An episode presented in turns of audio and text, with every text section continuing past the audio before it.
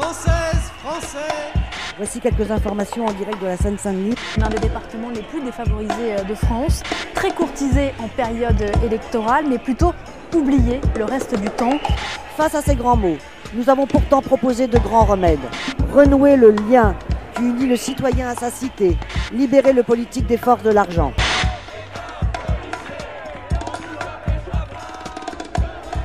Bonjour, vous écoutez Perspective.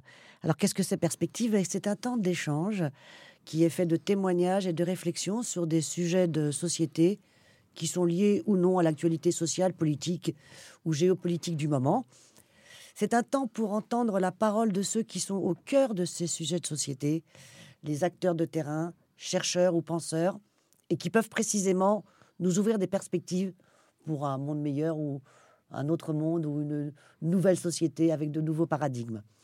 Alors, en tant que député de la France insoumise de Seine-Saint-Denis, cette parole, celle donc de mes invités experts, euh, me paraît indispensable.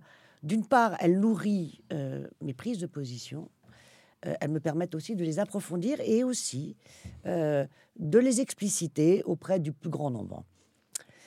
Alors, bienvenue pour ce premier ballon d'essai où j'ai choisi de parler d'école.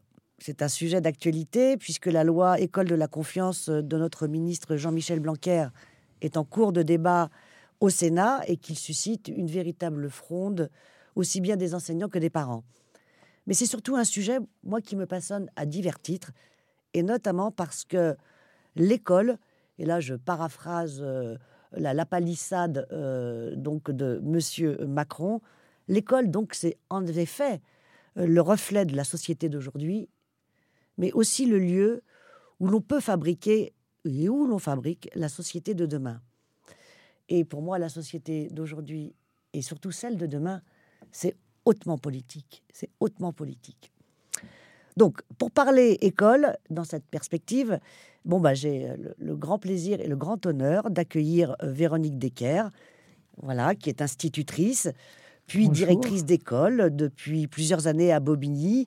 Bobigny, c'est une ville du 93, très populaire. Vous êtes également syndiquée et devenue une référente sur le sujet de l'école grâce aux trois livres que vous avez publiés et qui vous donnent, comme vous le dites vous-même, une notoriété qui vous surprend. Puisse cette notoriété inspirer les décideurs. À vos côtés, Béatrice Pina, professeure des écoles en milieu prioritaire et rapporteur du livret Éducation de la France Insoumise. Et enfin, Frédéric Coronéos, qui est également professeur des écoles depuis 23 ans, formateur au numérique depuis 8 ans dans le premier degré, et vous exercez aussi dans le 93 à Bobigny, Drancy, Duny, le Bourget. Oui, bonjour. Voilà. Donc je suis entouré de personnes très expérimentées qui ont eu le temps de voir, de connaître notre école républicaine, notre école publique et son évolution. Alors, pour commencer et, pour préparer cette émission, moi je vous ai demandé si l'école, à l'image de la société, était malade. Finalement, d'après vous, est-elle malade cette école? Et si oui, pourquoi? Véronique Decker, peut-être pour commencer Alors pour moi, l'école n'est pas malade. Elle souffre parce que on la met en souffrance. Euh, la maladie suppose quelque chose qui nous arrive un peu par inadvertance et contre laquelle après on, prend des médicaments pour guérir. Là, euh, ça n'est pas le cas. L'école est agressée, attaquée, elle est mise en souffrance par des décisions d'injustice sociale qui mettent en souffrance nos élèves et des décisions d'injustice sociale qui mettent en souffrance son fonctionnement. Donc, on ne peut pas parler de maladie, parce que si trois personnes avec des bâtons vous attaquent dans la rue et que vous arrivez à l'hôpital, vous dites pas je suis malade, vous dites j'ai été agressé. Là, l'école est agressée.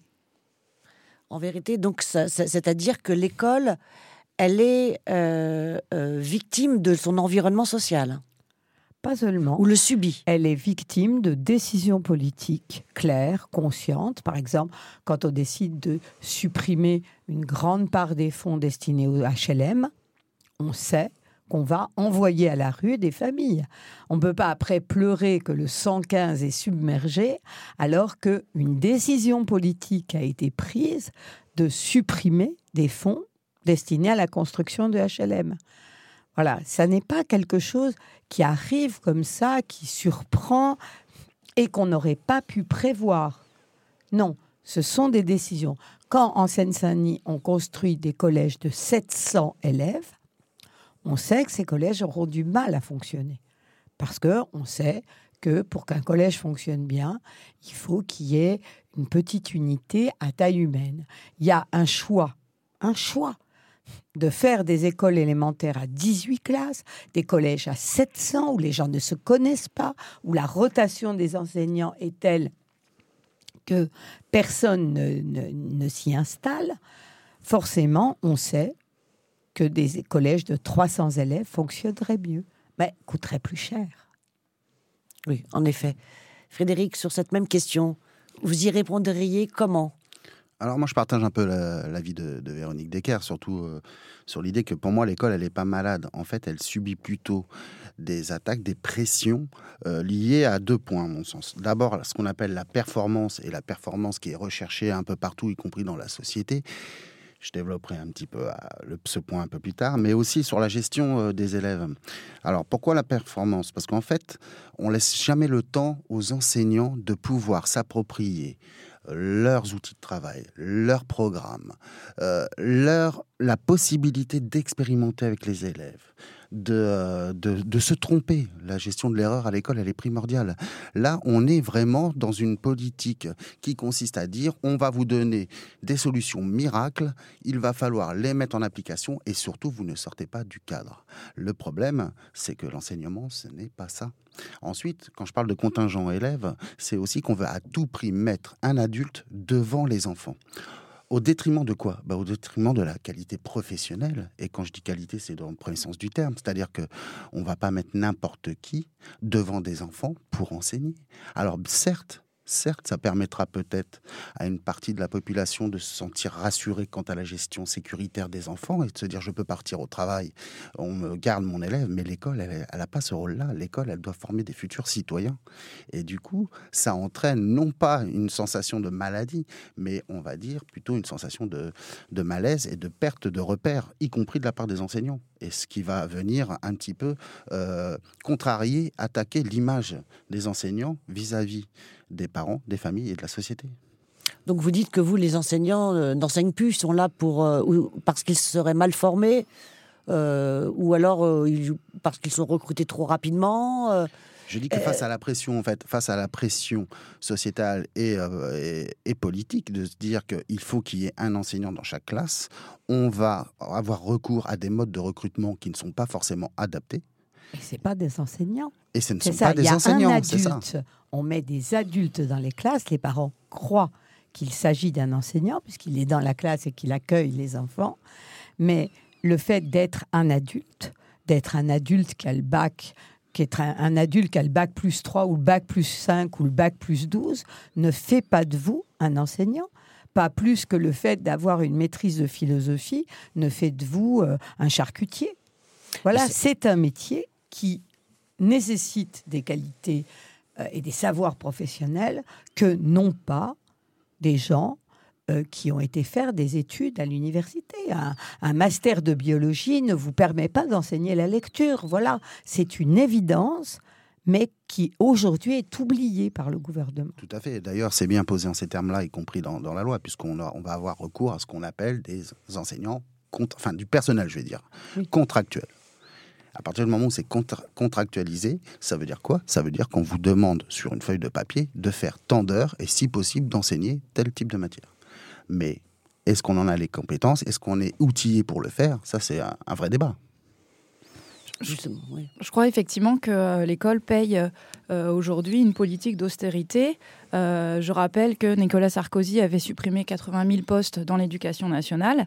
le gouvernement suivant avait promis 60 000 créations de postes et n'avait pas été tenu, alors que ça n'était déjà pas suffisant. voilà, donc aujourd'hui, l'école, elle, est, elle, est, elle souffre de ce manque de moyens. Macron fait des annonces, des mesures d'annonce, dédouble les CP en éducation prioritaire et euh, décide de, l'instruction obligatoire des enfants à partir de 3 ans, mais ces mesures nécessiteraient la, création de 5000 postes.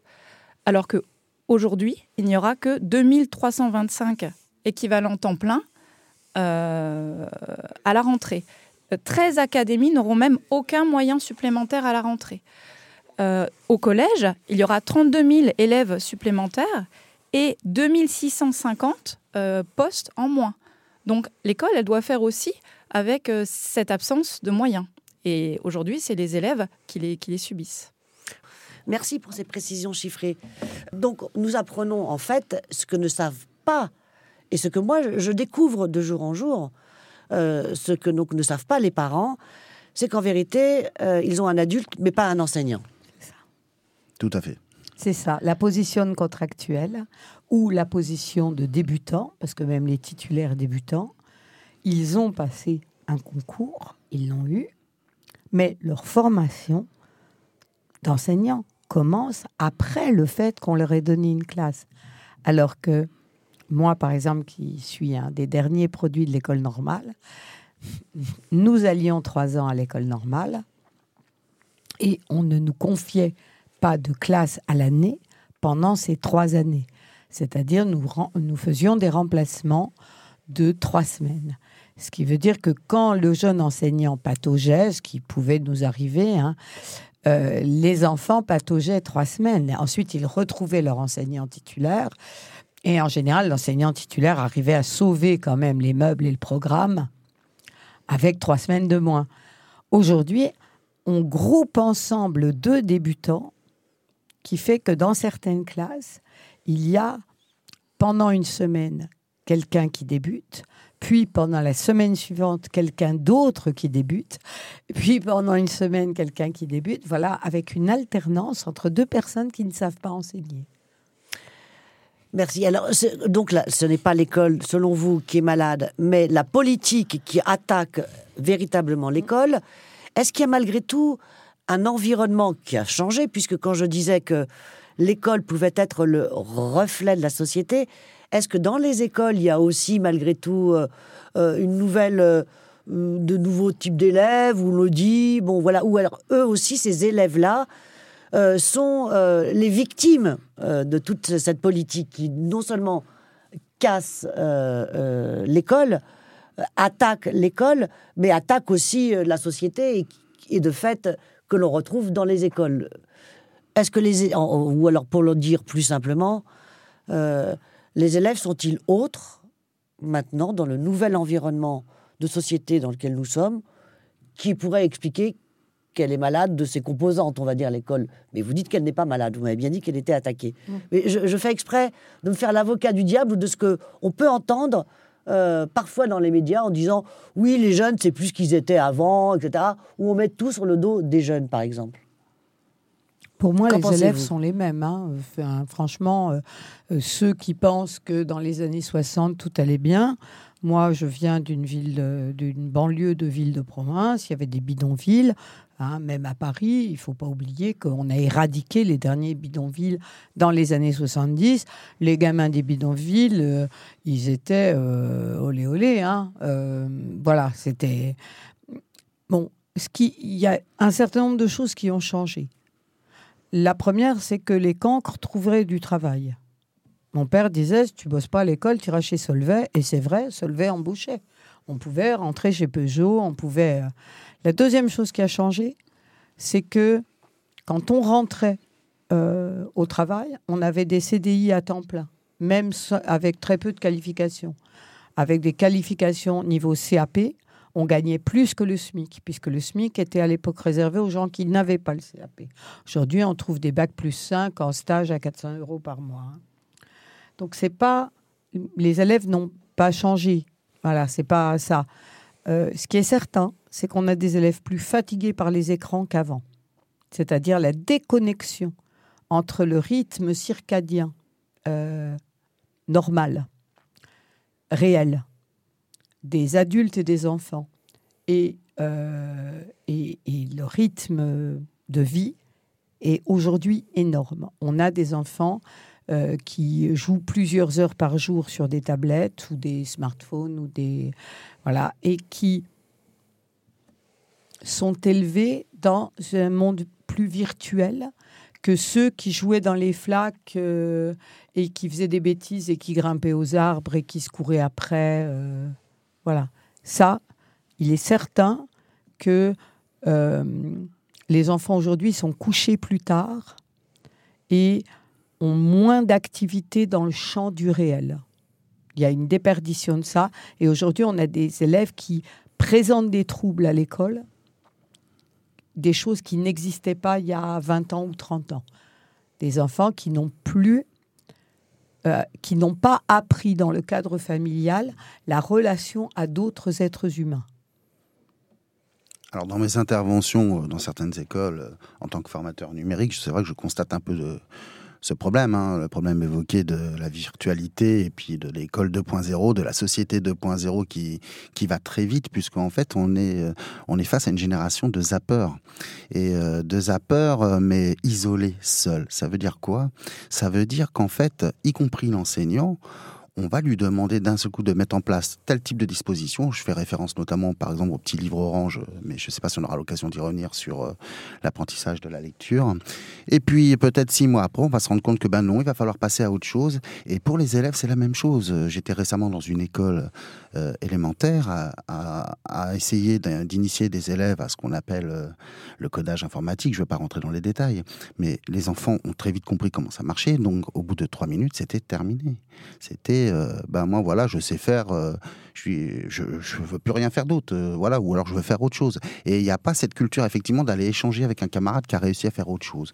Donc en fait, ce que j'essaye de dire, c'est que finalement, on est tous victimes de, de, de cette recherche un petit peu de de rentabilité du temps, de, de, de, de trouver un espace, un petit moment pour souffler. Quand on est parent et qu'on on, a fait deux heures de transport en commun, qu'on rentre le soir chez soi, encore qu'on a la chance d'avoir un chez soi, parce que parfois aussi, euh, je parle notamment en Seine-Saint-Denis, euh, pour côtoyer des enfants qui vivent, y compris dans des voitures, dans des hôtels sociaux ou autres, ça peut être compliqué pour certaines familles.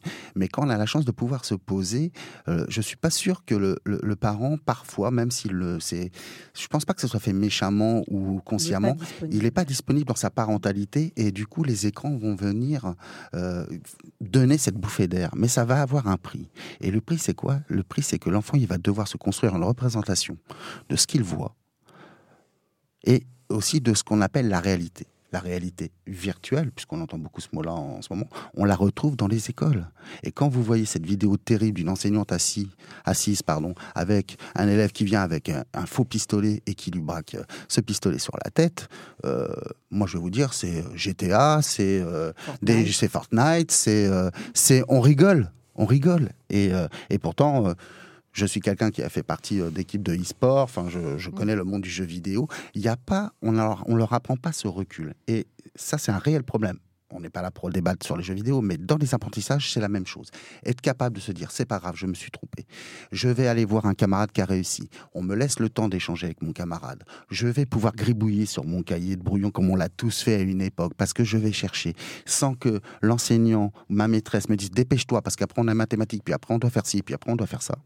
Finalement, que ce soit les parents, les enfants ou les enseignants, on court tous parce que les, les traits de la société sont comme ça. Voilà, en fait, euh, donc d'une certaine manière, oui, l'école, pour revenir à mon histoire de, reflet de la société, euh, l'école euh, finit par, sur cet aspect de précipitation, de course, de, concurrence, d'aller le plus vite possible. L'école ressemble en ce sens, enfin, mime les, la- la- cette société, ces défauts de cette société, et c'est le problème, c'est que c'est contraire avec euh, l'apprentissage. Euh, je ne sais pas, vous êtes euh, donc Béatrice Pina, enseignante en primaire. Justement, est-ce que vous constatez aussi cette précipitation? Et à ce propos, et pour faire un lien avec la seconde partie, j'apprends par exemple de ce livre orange donné par Monsieur Blanquer, qui donne des consignes d'apprentissage de la lecture, si j'ai bien compris, euh, de sorte que les enfants apprennent à lire le plus vite possible. Là encore, on, est, euh, on serait dans cette même dynamique. Est-ce que c'est un peu ça? Est-ce que je me trompe? La question euh, qui se pose, c'est quel est le rôle de l'école et euh, quel, est le, quel est le projet d'école et quel est le projet de société que, cela reflète. l'école des savoirs fondamentaux de M. Blanquer, c'est le lire, écrire, compter, respecter autrui. Alors, si on, si on recherche, euh, en fait, Adam Smith, en 1776, dans De la richesse des nations, s'était posé la question euh, qu'est-ce que. Euh, à quoi sert l'école? Et il, s'était dit, voilà, est-ce que finalement l'État doit financer l'école? Est-ce que c'est dans l'intérêt de la société? Sa réponse était oui. Euh, parce qu'il faut apprendre à tous les élèves, à tous les, futurs travailleurs, à lire, écrire, compter et respecter euh, la hiérarchie. Donc le fondateur du, du, libéralisme économique avait finalement exactement les mêmes objectifs que M. Blanquer pour l'école. Donc ça interroge quand même idéologiquement sur euh, le projet de M. Blanquer. Donc c'est un projet de société finalement qui cantonne l'école euh, dans, cet objectif de formater des individus qui vont être euh, ensuite employables et adaptés euh, au marché économique. Ce n'est pas du tout le projet de l'école que défend la France insoumise. la France insoumise défend une école de l'émancipation qui instruit, qui qualifie également dans l'objectif de former des consciences et d'éduquer à l'intérêt général, à l'intérêt individuel et collectif.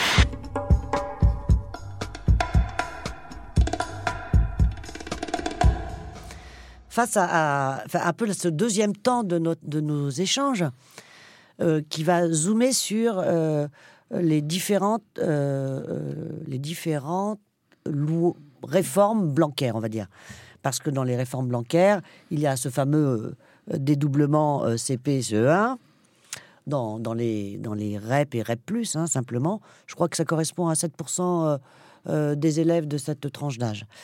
il y a aussi la réforme du baccalauréat, et du lycée, un baccalauréat en formation continue et euh, le lycée euh, modulaire. Le lycée professionnel, bon, j'en parlerai pas, il y a une émission spéciale, j'invite d'ailleurs tout le monde à l'écouter. Et cette loi pour l'école de la confiance, qui, est un, qui paraît très éclectique dans ses contenus, mais qui finalement, euh, bon, voilà, souhaite, souhaite apporter, dixit les propos du, ministre lui-même, des réponses au problème de l'école, qui serait euh, plus de justice sociale avec cette ambition qu'a eu l'école de se, démocratiser et du coup d'apporter euh, euh, la, de permettre à chacun de s'émanciper, hein, de s'émanciper de ses conditions socioculturelles. Voilà. Donc ça, c'est un de ses piliers. Et le deuxième pilier, c'est la fameuse excellence. Alors, que pensez-vous euh, de l'ensemble de ces réformes au regard de l'attaque contre l'école et aussi contre ses finalités qu'on vient d'évoquer? Peut-être euh, Frédéric euh, Coronéas, vous pouvez donner votre point de vue sur ces. je sais que vous avez un peu combattu malgré tout certains points de cette réforme. Oui, alors en fait, c'est pas vraiment combattre parce que je, je tenais moi en tout cas à à asséner peut-être deux vérités, euh, même si j'aime pas trop le faire. La première, il faut enlever l'idée que les enseignants euh, sont opposés à toute idée de réforme. Déjà, c'est une chose. Ensuite, la deuxième chose, c'est euh, à partir du moment où on nous parle d'école de la confiance, il faut que cette confiance, elle soit mutuelle. C'est-à-dire qu'on ne peut pas poser, j'ai eu l'occasion de lire à plusieurs reprises l'intégralité du texte, on, peut, on ne peut pas simplement poser des, des prérequis à l'enseignement, des prérequis institutionnels, des, des organisations, mais en n'étant pas précis, y compris juridiquement. Ça veut dire quoi? Ça veut dire que, pour que les auditeurs puissent le comprendre, c'est que le texte de loi est suffisamment flou pour appeler différentes interprétations et peut-être justement ne pas aller dans le sens euh, premier euh, qui est de former de jeunes citoyens et de favoriser l'éducation euh, dans notre beau pays. Et du coup, c'est vrai que lorsque on lit euh, tout simplement l'article premier, on peut déjà s'interroger sur cette notion d'exemplarité. Lorsqu'on parle de ce qu'on appelle les PIAL, les pôles d'inclusion qui permettent de mutualiser en fait les personnels spécialisés qui vont aider et encadrer des enfants en situation de handicap. On peut s'interroger aussi sur la prise en compte euh, du profil de chaque enfant. Donc finalement, euh, j'ai presque envie de dire que, au vu de, des attaques ou de la maladie, comme on essaie de le qualifier au départ euh, de l'émission, euh, c'est pas nous rendre service que d'avoir un texte qui ne précise pas concrètement et juridiquement ce qu'on attend de l'enseignement. Et en plus, je pense que on fait fausse route si on euh, on met en idée première, euh, un peu ce que disait tout à l'heure euh, Béatrice, euh, l'idée que on va devoir répondre à des besoins sociétaux, pardon, et on va vouloir faire rentrer les réalités économiques dans l'école. Moi, je ne pense pas que ce soit vraiment le sens de la réforme attendue par les enseignants. Les enseignants, ils attendent quoi? Ils attendent des moyens, ils attendent la possibilité d'accueillir convenablement tous les enfants, et peu importe leur situation sociale, politique, humaine, ils attendent quoi? Ils attendent aussi un soutien de la hiérarchie et une vraie formation. Merci. Vous parlez de ce qu'attendent les enseignants. Et d'après vous, qu'est-ce qu'attend la société, euh, la société en général, euh, par rapport à cette école, dont on a tous euh, en mémoire comme, comme une image d'épinal Je pense qu'on a en mémoire une image d'épinal de l'école. on ne connaît l'école que de l'expérience qu'on en a eue. Euh, d'une part. D'autre part, euh, puisque euh, vous vous expliquiez, par exemple, vous qui êtes institutrice depuis un certain temps, Véronique Decker, que les élèves n'ont pas tant changé que ça, si ce n'est les conditions sociales et si ce n'est aussi les débouchés économiques, y compris pour les cancres d'hier qui n'en ont plus aujourd'hui. Donc on voit bien que si on ne recontextualise pas, remet pas dans son contexte l'école, on arrive avec beaucoup de clichés sur l'école. Voilà. Donc, est-ce que c'est justement euh, ces réformes euh, telles qu'elles sont euh, mises en œuvre permettent-elles de, répondre à la casse qu'on évoquait au début de, l'école ou au contraire qu'apporte-t-elle ou apporte-t-elle quelque chose qui vous semble correspondre avec euh, ce à quoi les parents pourraient s'attendre de l'école. Hein. L'idée étant de qu'est-ce que les gens, qu'est-ce que la société attend de l'école, pas qu'est-ce que le gouvernement attend de l'école, qu'est-ce que la société, d'après vous, attend de l'école. Alors je pense que c'est important de parler de l'idée qu'on se fait de l'école à partir de l'expérience qu'on en a eue. Euh, parce que du coup, il faut se rappeler que Emmanuel Macron n'a jamais mis un pied dans l'école publique et Jean-Michel Blanquer non plus. Donc, on est dirigé par des gens qui sont les produits des écoles privées sélectives. Et du coup, le, pour moi, un des premiers axes de la loi Blanquer, c'est l'appui à l'école privée. Là, on voit à quel point le fait de rendre la maternelle obligatoire alors que 97% des gamins y allaient déjà, n'est pas la bonne réponse. La bonne réponse aurait été de construire en Guyane et à Mayotte les centaines d'écoles qui manquent, qui pourraient permettre de scolariser tous les enfants de ces départements. Hein.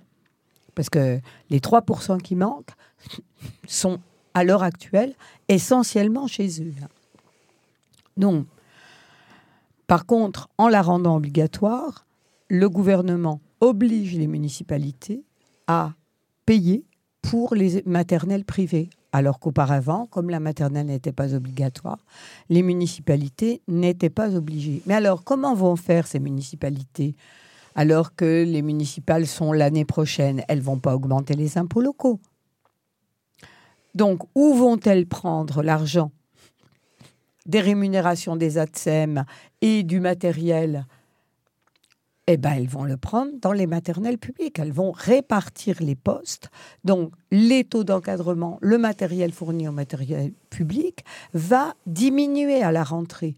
Mais ça, ça n'est pas dit. Si vous voulez, cette école de la confiance, ce qui est extraordinaire, c'est la capacité qu'a ce gouvernement à prendre des mots et à leur faire faire dire l'inverse. Oui, ça, on est très Cette école de la confiance, en fait, est et une dégradation organisée de la qualité des écoles maternelles. La deuxième chose, c'est toutes ces affaires de regroupement sous la direction d'un collège, tout ça. L'objectif, c'est des économies d'échelle. Parce que quand on nous dit ça va favoriser la liaison, ça sera moins traumatique pour les enfants des CM2 d'aller au collège. Mais à ce moment-là, euh, c'est pas traumatique pour les enfants des CE2 de réaliser qu'ils vont au collège l'année d'après. Tout ça, c'est une manière d'entourlouper les gens. Donc du coup, ce qui est difficile, c'est d'avoir confiance dans un gouvernement qui fait voter des textes qui sont à la fois confus, flous, interprétables, et qui ensuite laisse des députés nous mettre un petit amendement par-ci, un petit amendement par-là, qui lui fait effondrer un pan entier de ce sur quoi on fonctionne. Le troisième aspect de la loi Blanquer, c'est la caporalisation, parce que l'intérêt des CPA 12, les CPA 12 apportent beaucoup aux élèves. Hein. Je vous le cache pas. Moi, j'ai passé ma vie à être syndiqué et à crier. J'ai commencé à 35 élèves par classe. Hein. Passé ma vie à crier qu'il fallait 25 euh, élèves par classe, puis 20 élèves par classe, voilà. Et à l'époque, on nous disait ah mais non, mais vous savez, euh, euh, c'est une question de qualité professionnelle, c'est pas le nombre d'enfants qui pose problème. Là, quand même, on voit CPA 12, c'est mieux. Mais qu'est-ce qui est accolé au CPA 12 Une caporalisation jamais vue. Les collègues des CPA 12 sont sans cesse contrôlées, envoyées en stage, elles ont des évaluations à faire passer, ceux qui ne les font pas passer sont sanctionnés, menacés. Et on, fait, fait passer aux enfants des évaluations sur le non enseigné. Et ça, c'est une grande nouveauté. On évalue des enfants sur des choses que le programme n'a pas à enseigner.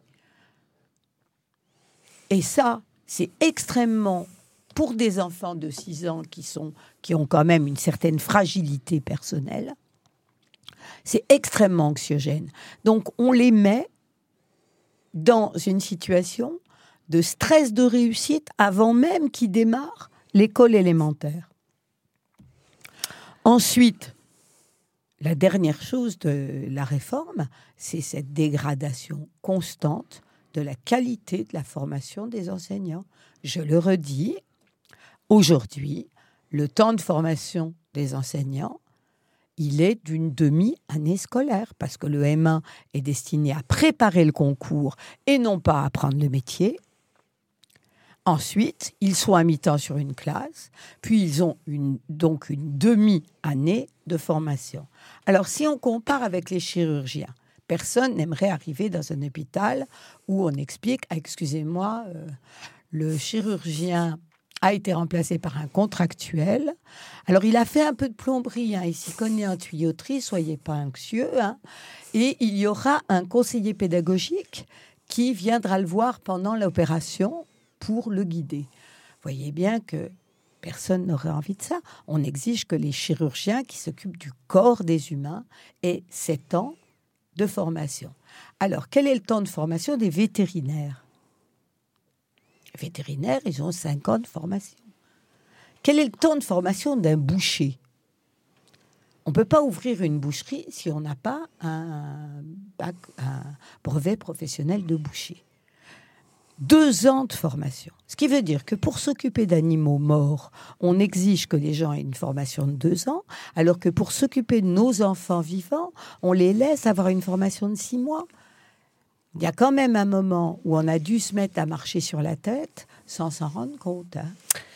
Vraiment merci, parce que au, fur et à mesure où vous parlez, les uns et les autres, moi-même, et pourtant je suis au fait, euh, non, seulement au fait de la, des lois et de l'actualité politique, mais j'ai du mal à, à, croire, enfin je veux dire, on a du mal à envisager, à apprécier euh, que la que le, la, métier, c'est un métier. Et quand tu as la formation, euh, que qu'enseigner, c'est un véritable métier. C'est- en effet toute une série de, de connaissances théoriques, pédagogiques, pratiques euh, qu'ont eu nos instituteurs, qu'ont eu nos enseignants et qu'ils n'ont plus. Comment, comment, le, comment le savoir quand on dépose son enfant à l'école? Franchement, on s'en rend pas compte. Franchement, on s'en rend pas compte et euh, ça s'est accéléré, d'après vous, euh, Béatrice euh, Pinas, cette dévalorisation du métier?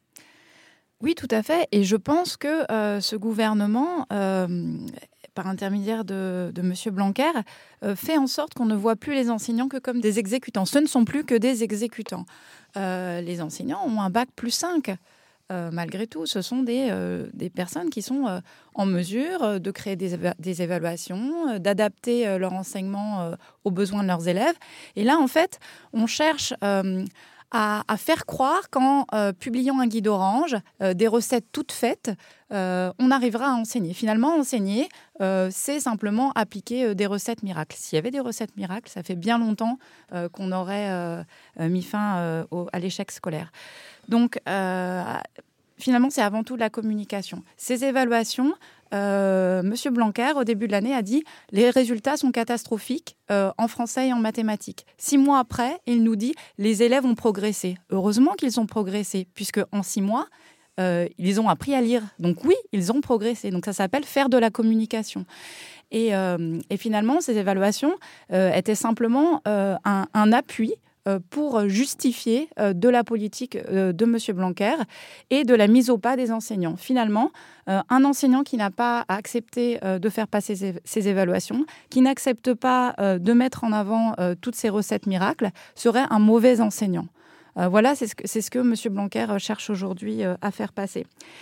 C'est effectivement contre des enseignants, euh, mais également contre les parents, puisque euh, les parents sont fortement mobilisés euh, depuis quelques mois contre la loi Blanquer, et des inspections académiques, des recteurs se permettent de convoquer des, parents d'élèves qui organisent des réunions contre la loi. Euh, à Lyon actuellement. Euh, dans l'Académie de Créteil, euh, ce sont des enseignants qui ont reçu une mise en garde d'inspecteurs en leur disant si les parents d'élèves de votre école euh, occupent le bureau du directeur, vous en serez responsable, vous serez sanctionné. Donc on cherche à mettre une pression euh, euh, très importante sur les enseignants, mais également sur les parents d'élèves. Alors c'est, je crois que c'est quand même une première dans l'éducation nationale. inédit, oui, Voilà, tout à inédit, fait oui. pour faire taire toute opposition au projet euh, de M. Blanquer. Et ce projet, c'est aussi euh, instituer une école à, deux vitesses. Ça, ça me semble réellement important. À travers la loi Blanquer, euh, mais également à travers euh, la réforme du lycée et du baccalauréat. Un exemple, simplement, on en a peu entendu parler jusque-là, puisque tout le monde parlait beaucoup euh, des établissements publics locaux euh, qui vont euh, mutualiser euh, les écoles primaires et les collèges. Alors, ils sont revenus de- dessus au Sénat, on va voir euh, ce qui va se passer euh, euh, par la suite. Mais il y a également ces établissements publics locaux d'enseignement international. Alors, qu'est-ce que c'est? C'est euh, le modèle euh, d'une école, euh, de l'école européenne de Strasbourg. La Commission euh, européenne et le Parlement européen financent euh, 6 500 euros par an par élève au primaire et 9 600 euros euh, par an par élève au collège et au lycée pour financer une pédagogie, des programmes européens très exigeants, une formation euh, euh, très importante et très poussée des enseignants. Alors là, on aura un enseignement d'excellence dans ces écoles publiques d'enseignement international. Très bien. Sauf que ces écoles, où est-ce qu'elles vont être installées? On nous parle de Lille, de Marseille, de Lyon, de Courbevoie, euh, car à Courbevoie, euh, il y aura un transfert de l'autorité bancaire européenne à la défense. Donc, on- pour qui est-ce qu'on crée ces écoles? On ne va pas les créer à Créteil, on ne va pas les créer euh, à Bobigny. On va créer des écoles qui auront beaucoup de moyens, qui seront financées par des dons et des legs, mais ce ne sera pas l'école, évidemment, populaire, ce ne sera pas l'école du peuple.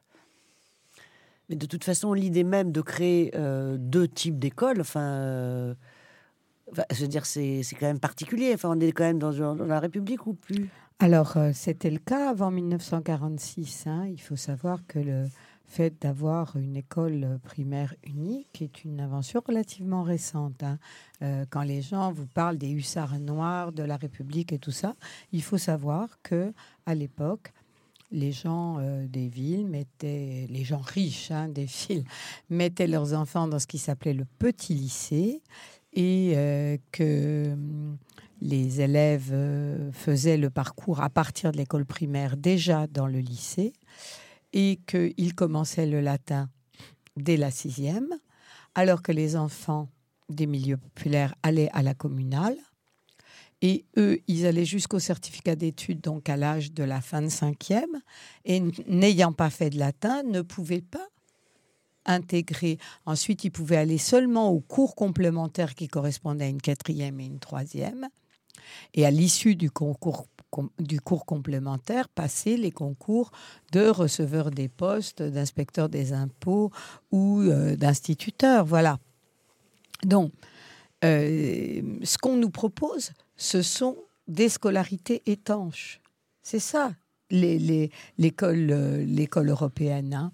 C'est-à-dire, on va faire des établissements étanches qui vont être euh, ouverts seulement à un certain public, déjà qui sait, qui, sait que ce type d'école existe, qui amène des enfants euh, ayant les niveaux 2. Et l'argent public va payer ces établissements étanches nous devons avoir l'exigence que l'argent public ne paye que des établissements ouverts à tout le monde. Voilà. On va dire, on va commencer par euh, une première revendication. Euh, l'école publique, c'est l'école qui est ouverte à tous les enfants et tous les établissements publics doivent être ouverts à tous les enfants. Là, on voit avec Parcoursup comment aujourd'hui il, faut calculer un, projet très longtemps à l'avance pour avoir la bonne filière au bon moment dans Parcoursup. Il fut une époque où toute personne s'inscrivant à l'université euh, y était inscrite et pouvait faire le parcours de son choix. Là, on a une intelligence artificielle inclue dans Parcoursup qui masque qu'il y a des choix qui sont des choix sociaux qui sont faits sur euh, les poursuites d'études. Voilà, on vous dit, c'est Parcoursup qui a choisi. Non, ce sont les algorithmes de Parcoursup. Et les algorithmes de Parcoursup, ils sont le résultat de choix politiques. Voilà, on a décidé qu'il n'y aurait que 200 places dans telle école. On pourrait très bien décider qu'il y en ait 400 en construisant des salles et en embauchant des profs. Ce sont des choix. D'ailleurs, si je peux me permettre de, compléter, euh, Véronique, si vous le permettez, c'est dans le cas des établissements internationaux, euh, comme le précisait euh, Béatrice, il me semble, peut-être à vérifier quand même, mais il me semble qu'il y a eu une proposition d'amendement qui a été refusée sur le fait de pouvoir avoir un contingent de places réservé à, certains élèves issus de ce qu'on appelle les milieux populaires. Et ça, ça veut bien dire certaines choses. C'est-à-dire que même à l'époque où euh, Sciences Po ou les grandes écoles euh, avait tenté d'amener quand même ce contingent de place et cette possibilité réservée à certains élèves euh, de, milieux dits défavorisés ou populaires de pouvoir avoir accès aux écoles, là, c'est clairement verrouillé. Et, euh, et, moi, avec mon parcours de juriste, je suis en train de me demander si finalement on ne nous demande pas d'avoir une obligation de résultat. C'est-à-dire que euh, il va falloir que tous les enfants puissent se déterminer dès la fin du CM2 sur un métier, sur une voie professionnelle, alors qu'en fait, nous, on réclame des, moyens, une obligation de moyens. C'est-à-dire que donnez-nous les moyens et nous, enseignants, nous allons faire un maximum pour former des enfants à la citoyenneté, à la culture. Et là, c'est pas ce qu'on nous demande. Effectivement, cette notion d'algorithme, je la connais très bien, euh, Véronique. Euh, on y met des choix, des choix de vie, des choix politiques, des choix euh, moraux, presque philosophiques. Quand on voit euh, dans l'actualité ce qui vient de se passer sur Parcoursup avec des choix qui ont été validés puis invalidés, avec où on recontacte individuellement des, familles pour leur dire bah non, finalement le vœu il peut pas être valide. Mais il peut pas être valide pourquoi? Pourquoi il peut pas être valide? Si vraiment on s'intéresse à la formation du citoyen et euh, et, de et à, la, à, une valorisation des parcours éducatifs, il faut que tout soit ouvert et tout soit clair. Or, là, on est vraiment euh, dans de l'obscurantisme qui s'installe avec des, des passe-droits et des filières vraiment orientées et, euh, dédiées. Et c'est le cas sur tout. c'est-à-dire c'est la même chose pour les places dans les classes pour enfants handicapés. C'est la même chose pour l'obtention d'une AVS. C'est la même chose pour une place dans une classe pour un enfant euh, euh, nouvellement accueilli en France qui doit apprendre la langue française. On vous dit, ce n'est pas possible, il n'y a plus de place. Comme si ces places arrivaient magiquement il n'y a plus de place parce qu'ils ont décidé qu'il n'y aurait plus de place. Je veux dire que rien n'empêche d'ouvrir une classe d'accueil pour non-francophones, d'ouvrir une nouvelle classe euh, d'inclusion scolaire. Euh, et, cette réponse qui dit euh, MDPH n'a plus de place, le dossier ne sera traité que dans 14 mois et, qui fait qu'on se retrouve dans des écoles avec des enfants qui ne peuvent pas trouver leur place seuls à l'école et qui vont arriver à faire dysfonctionner complètement une classe pendant une année scolaire et on attend une auxiliaire de vie scolaire pendant 14 mois. Rapidement sur effectivement le, problème des AESH, des accompagnants euh, euh, des élèves en situation de handicap, euh, la loi Blanquer va considérablement aggraver la situation euh, de ces élèves euh, en mutualisant ces euh, accompagnants. C'est-à-dire qu'il y aura un accompagnant pour quatre élèves en primaire et un accompagnant pour quatre à cinq élèves dans le second degré. Donc en fait, encore une fois, il y, a la communication. Hein. on va, on va s'adapter aux besoins des enfants, etc. Mais derrière, c'est une politique d'austérité. À travers le mot mutualisation, c'est l'austérité. On cherche à faire des économies euh, sur euh, le dos euh, de nos élèves et des, élèves en situation de handicap en particulier. moi, ce que je vois, c'est que la communication de ce gouvernement est si bonne, et de ce gouvernement et des précédents, qu'ils mettent la responsabilité à côté sur le jeune, sur les familles. D'ailleurs, vous avez vu qu'il y a un nouveau, euh, nouvel amendement qui a été voté euh, concernant l'absentéisme des élèves. Si les élèves euh, sont absents, eh bien, les parents se verront trop souvent absents. Les parents se verront retirer leur allocation familiale. donc voilà cette direction. Bon, on va on comprend, on comprend mieux quel est le poids du politique qui euh, ne comprend pas, qui ne comprend pas quand on lui dit qu'il y a besoin de plus de moyens humains mieux formés. Il nous répète sans cesse, ça n'est pas une question de moyens. Ils nous sortent leurs chiffres en disant euh, le coût par élève a augmenté depuis les années, euh, je ne sais quoi. Enfin, je me fais franchement volontiers volontairement l'avocat du diable pour que vous puissiez à la fois rebondir là-dessus. Mais je m'aperçois qu'en vérité, c'est c'est des moyens de qualité que l'on veut. Enfin, c'est pas simplement des moyens, des moyens des professeurs. C'est cette qualité que l'on exige. C'est ce nombre de classes avec des effectifs plus petits qu'on le réclame.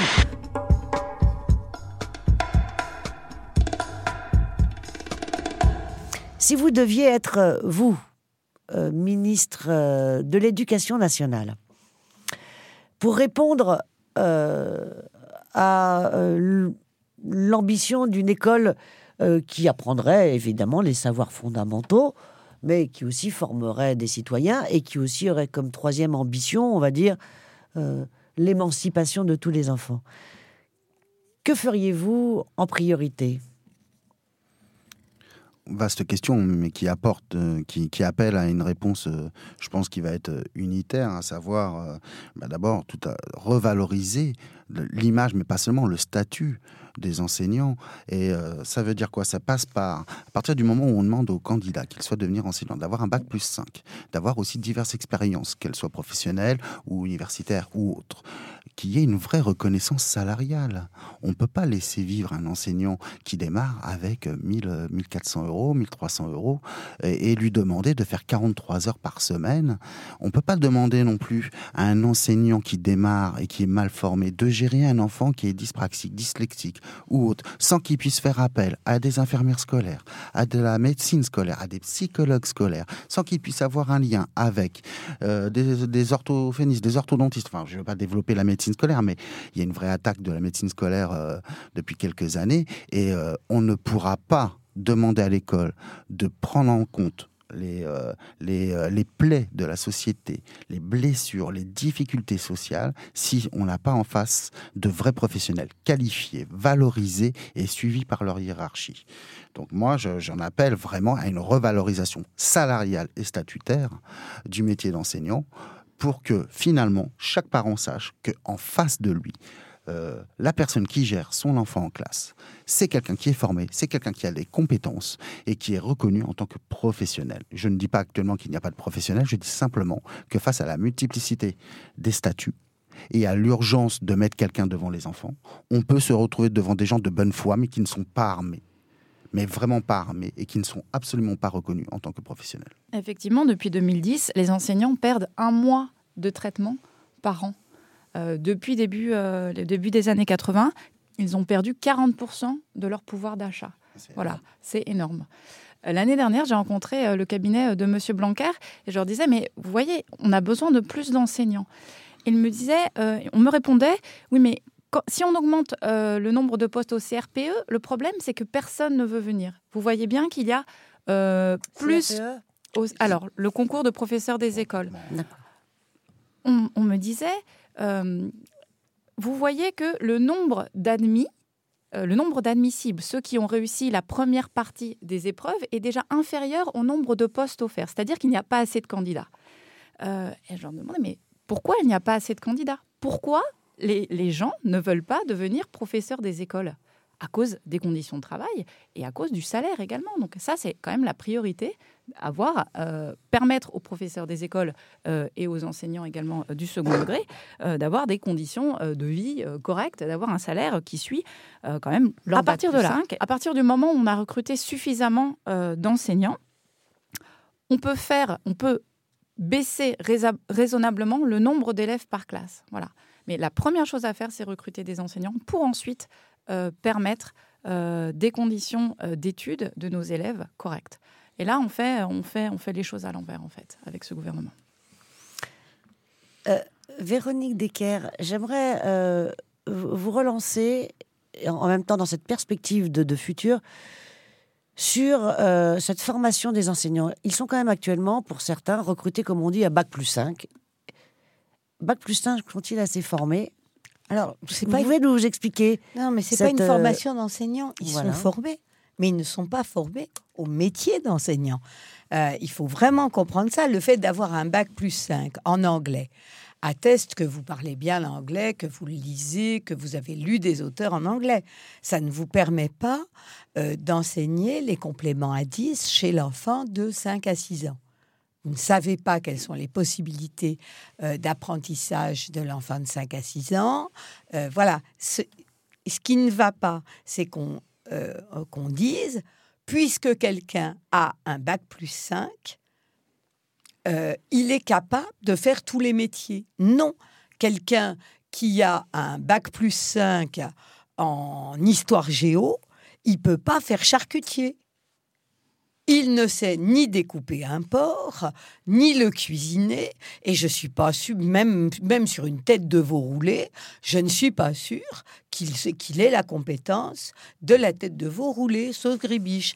Voilà, il faut arrêter de faire croire que l'enseignement universitaire permet d'accéder à tout. Parce que l'entourloupe est là. C'est puisque vous avez été capable de rédiger un mémoire, d'écouter des cours, vous pouvez vous saisir de ressources Internet qui vont vous permettre de tout apprendre et de tout savoir faire tout seul. Or ça, ça n'est pas vrai. Donc moi, je veux revenir sur plusieurs choses. La première, c'est cette question du salaire. Je vous rappelle que le salaire des débutants, ne permet pas de louer un studio en région parisienne, puisqu'il faut qu'on gagne quatre fois le montant du loyer pour louer. Or, 1300 euros, si vous le divisez par quatre, ça supposerait qu'il y ait des studios à 350 euros en région parisienne. Or, ça, ça doit exister, mais dans le Limousin. voyez et certainement pas en région parisienne. Donc le, le premier obstacle, c'est que il faut que le salaire de départ permette à l'enseignant de se loger. Alors, comment faisait-on avant? Eh bien, c'était très simple. Les enseignants avaient, les instituteurs avaient un droit au logement. Donc, on avait, on pouvait exiger des municipalités qui nous accueillaient soit un logement de fonction, soit un logement HLM. Et la municipalité n'avait que trois mois pour nous satisfaire. Et en général, il le faisait à moins. D'accord? Donc ça, c'est la première chose. La deuxième, c'est que qu'est-ce qui faisait qu'on ne peinait pas à recruter des enseignants? Puisque moi, quand j'ai passé le concours de l'école normale à Livry-Gargan en 1982, on était plusieurs milliers à postuler. Eh bien, c'est que nos études étaient rémunérées.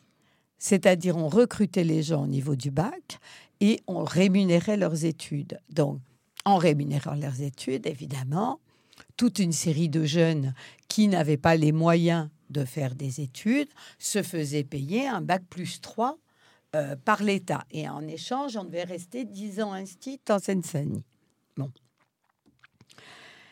la troisième action, c'est que j'ai oublié de parler de ça sur les classes de 12, mais il ne faut pas oublier que dans beaucoup d'écoles, en fait, il y a désormais deux instits par classe. C'est-à-dire que moi, avant les classes de 12, on mettait toujours les CP à 20, puisque je suis quand même dans une zone REP+, de Seine-Saint-Denis.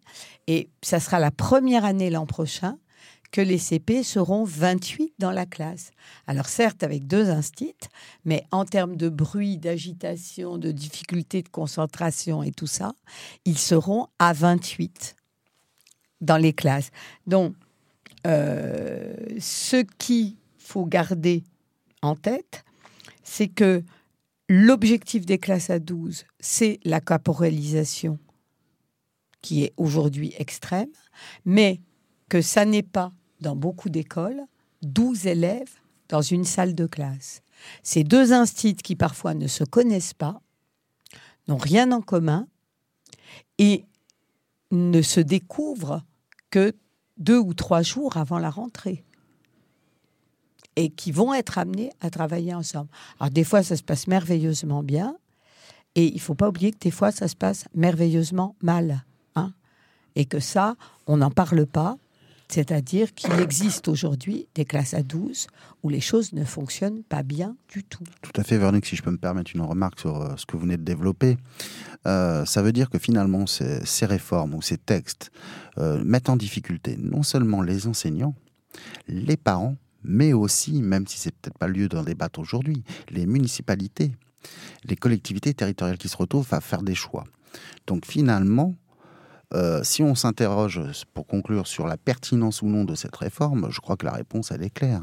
Euh, le cadrage est trop flou, les moyens ne sont pas correctement euh, mis en avant ou suffisamment mis en avant, le statut des enseignants n'est pas reconnu, et finalement, on, on conceptualise l'éducation sans y mettre de réelles intentions. Et ça, c'est vraiment embêtant. Et puis, il faudrait cesser de faire des réformes contre les parents, contre les lycéens, contre les enseignants, euh, en fait, et contre les acteurs de terrain. On n'en serait pas là. En fait, ça fait une, trentaine d'années que euh, les réformes. Moi, moi j'ai connu l'époque où les réformes amélioraient les choses. Donc, les réformes avaient le soutien des enseignants, puisque les réformes, euh, voilà, si on regarde au XXe siècle, elles ont fait passer de l'école euh, réservée aux garçons à l'école ouverte aux filles, euh, de l'école jusqu'à 12 ans à l'école jusqu'à 14 ans, puis jusqu'à 16 ans, puis jusqu'au bac pour tous. Et puis on a eu les zones d'éducation prioritaire pour les quartiers en difficulté, avec des primes pour les enseignants, mais aussi énormément d'argent pour faire mieux fonctionner les écoles. Par exemple, c'est quelque chose qu'on ne dit plus, c'est qu'aujourd'hui, dans un REP, il y a toujours des primes pour les enseignants, exactement comme à l'époque des ZEP d'Alain Savary, mais il n'y a plus rien pour les élèves. Il n'y a, pas un centime pour la bibliothèque, il n'y a pas un centime, il n'y a plus du tout d'argent destiné au projet euh, des écoles et au fonctionnement des écoles. Donc, les réseaux d'éducation euh, les réseaux d'aide euh, qui avaient été affectés dans ces écoles. Moi, j'ai eu à une époque un, un ré- réseau d'aide à temps plein. Il y avait une psychologue qui travaillait dans, entre la maternelle et l'élémentaire. Il y avait une enseignante euh, ré- rééducatrice pour aider les enfants en difficulté euh, de, de, de 5 à 8 ans. Et j'en avais une autre pour les plus grands. Et puis, il y avait encore un enseignant spécialisé sur les troubles du comportement. hein. Donc ça, ça faisait un réseau d'aide et ça faisait quatre personnes. Et puis, la psychologue scolaire a été partagée avec un- une, une autre école de la ville. Puis, en fait, avec un autre groupe scolaire de la ville. Puis, une nouvelle école s'est construite. Et donc, non seulement elle l'a partagée, alors notre groupe scolaire, qui fait quand même euh, plus de 500 élèves, l'autre groupe scolaire qui fait 600, plus cette école qui fait à elle toute seule euh, 250 élèves. Voilà. Et, et on n'a plus le deuxième euh, enseignant rééducateur. Donc, on est passé d'un réseau de quatre personnes à un réseau de trois.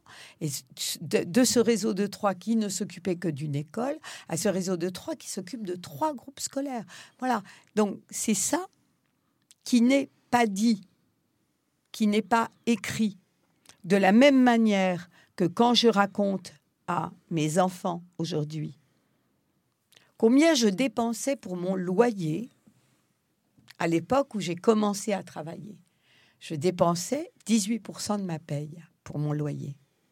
Alors, prenez un enseignant débutant, 1300 euros, et trouvez-lui un F3 avec 18% de sa paye. Voilà, moi j'avais un F3, j'avais déjà un enfant j'ai passé le concours de l'école normale. Très tard, hein, j'étais la plus vieille de ma promotion, j'avais 26 ans, donc euh, à l'époque les autres avaient 18 ans. hein. Euh, et et j'avais un F3 pour 18% de ma paye. Donc, ce qui ne va pas, c'est que le pouvoir d'achat des salaires a été aussi effondré par l'augmentation du prix du logement. Et la deuxième chose que je voulais dire, parce que du coup j'ai étudié ma fiche de paye, c'est qu'aujourd'hui, les prélèvements CSG RDS, et je remercie les gouvernements socialistes qui l'ont inventé, ont fait doubler mes impôts sur le revenu. Grâce au prélèvement à la source, j'ai le CSG, la RDS et mon impôt sur le revenu sur la même fiche de paye. Du coup, ça m'a frappé. Lorsque j'ai commencé ma carrière, il n'existait ni CSG ni RDS. Je n'avais que l'impôt sur le revenu. Et par ailleurs, les impôts locaux étaient bien moins chers qu'après la décentralisation où on s'est mis à payer des conseils régionaux, des conseils départementaux de plus en plus coûteux. Donc, le niveau d'imposition qui pèse sur les salaires est énorme. Nos salaires sont bloqués depuis des années.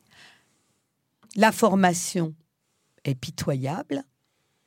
Et pour autant, la génération qui est actuellement à l'école va être la génération qui devra faire face aux problématiques de la fin de l'Anthropocène. Et donc, nous devons non pas créer des gens qui vont obéir à un petit livre orange, hein, mais on, on doit vraiment créer des élèves qui vont être actifs, créatifs, inventifs, capables d'imaginer des solutions à la survie de l'espèce. C'est ça l'enjeu. J'espère ne pas avoir- vous avoir cassé le moral. On n'est pas là, justement, on est là pour ouvrir des perspectives.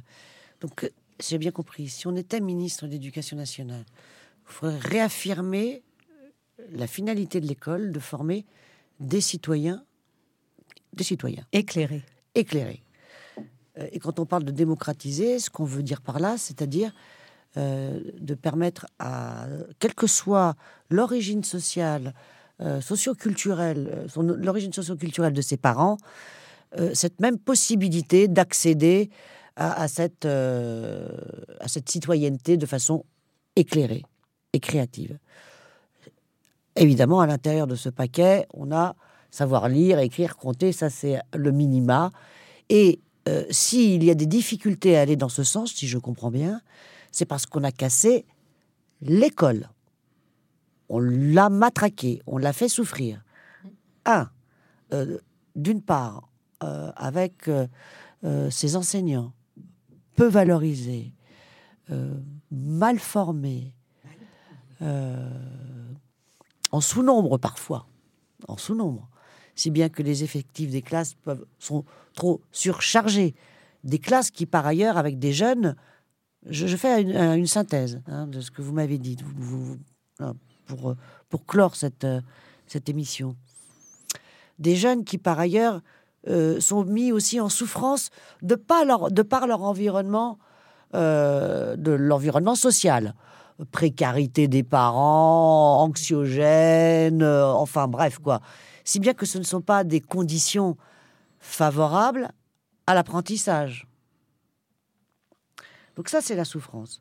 La loi Blanquer, par X moyens, ces écoles du socle, cette formation à la va-vite, euh, ne permet absolument pas de, de, résoudre les problèmes de cette souffrance qu'on a diagnostiquée, si ce n'est de taper un peu plus dessus.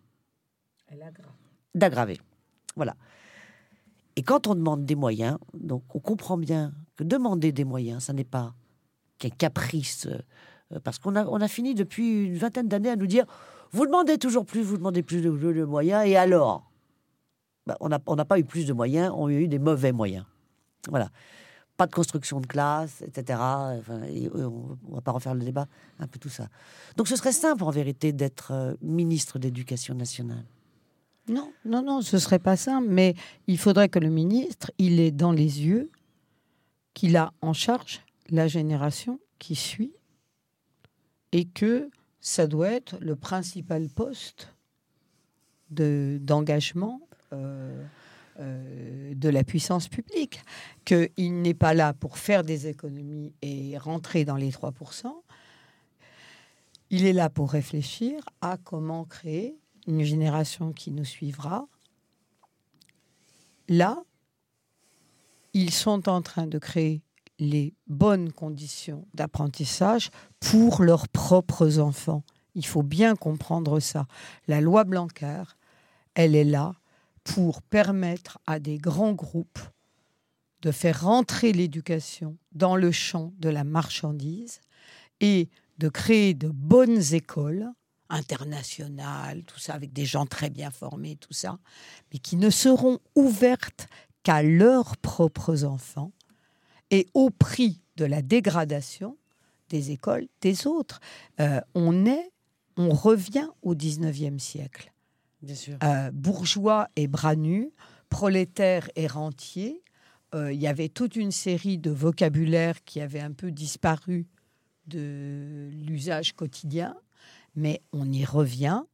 Aujourd'hui, les ressources tirées de l'héritage sont plus grandes que celles tirées des salaires, voilà, et les destins des enfants vont être calés sur les revenus de leur propre famille. Voilà, l'université ouverte à tous, c'était l'inverse de cela.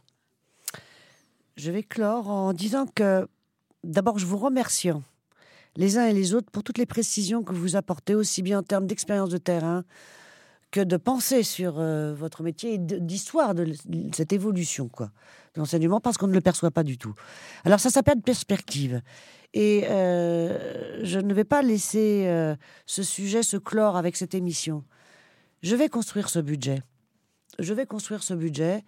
la fonction que j'ai de député me permet de, de, construire ce budget et de le présenter et de le proposer. Alors un budget qui, qui tiendra compte de tout ce qu'on a vu en termes de formation, de nombre, d'AESH, de classe, tout le côté, le secteur médico-social, tout à fait nécessaire, indispensable.